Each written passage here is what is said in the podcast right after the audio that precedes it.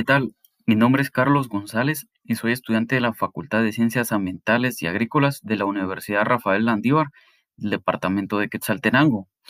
Eh, para ser un poco más específicos, eh, este podcast data sobre el curso EDP eh, e sobre comunicación alternativa. Así de que a continuación voy a hablarles acerca de, del tema muy polémico que es el proceso de, comunicación, en la cual voy a, hacer un poquito eh, puntual acerca de lo que es la, la conceptualización de este tema y ejemplos de, cómo se da el proceso de comunicación. ejemplos en los cuales cotidianamente, todos los días estamos eh, pues relacionados eh, sin saberlo e incluso podemos ser este, antecedores de terceros individuos que, que entran en una comunicación. Así que a continuación voy a hablarles eh, acerca de lo que es el concepto de, del proceso de comunicación. Vamos a empezar diciendo que la comunicación es un proceso inherente em, hacia el ser humano, puesto que somos seres sociales por naturaleza y sentimos eh, una necesidad eh, de comunicar las distintas cosas.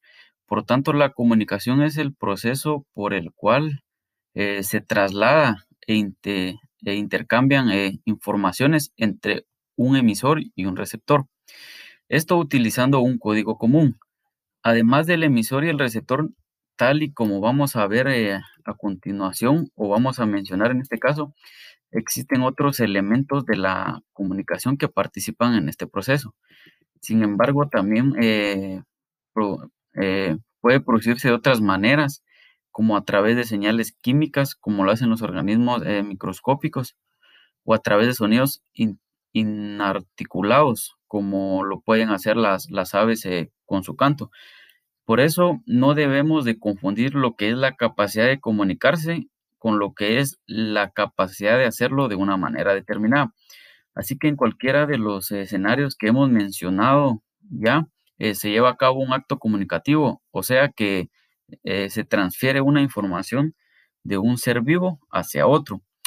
Esto a través de un método específico y en unas condiciones puntuales que lo facilitan o pueden eh, dificultarlo. Las mismas tienen que ver tanto con los individuos que se involucran eh, como con el, con el entorno. Así que a continuación eh, voy a mencionar una serie de ejemplos que, son procesos comunicativos que se dan en situaciones, pues como ya mencionaba, cotidianas, ¿verdad? Que tanto directamente como indirectamente van relacionados con nosotros.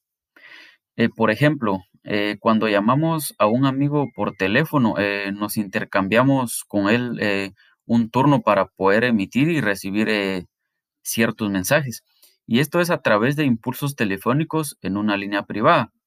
Otro ejemplo podría ser de que cuando enviamos un email a una empresa haciéndole llegar nuestro CV o independientemente cualquier este tipo de documento personal, Contamos que, eh, con que algún receptor dentro de ella obtenga y decodifique nuestro documento para posteriormente optar a un trabajo.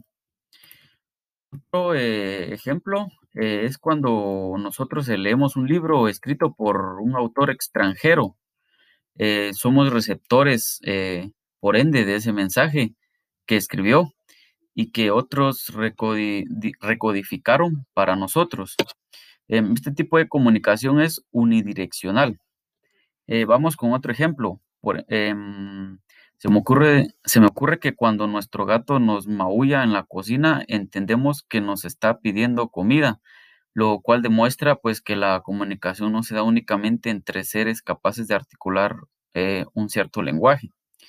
Eh, para poder finalizar con estos ejemplos, me gustaría mencionar que, por ejemplo, cuando detecta la gota de mermelada que, que se nos dejamos caer por accidente en el suelo, de inmediato la hormiga transmite a sus hermanas, ¿verdad? Un mensaje, eh, pues, de alguna forma de índole químico que ellas son capaces de percibir y que replican de una a otra hasta alertar a la colonia y poder ir a rescatar el, botín hallado por la primera. Así es de que con esto concluyo eh, los distintos ejemplos relacionados con lo que es el, un proceso de comunicación. Muchas gracias.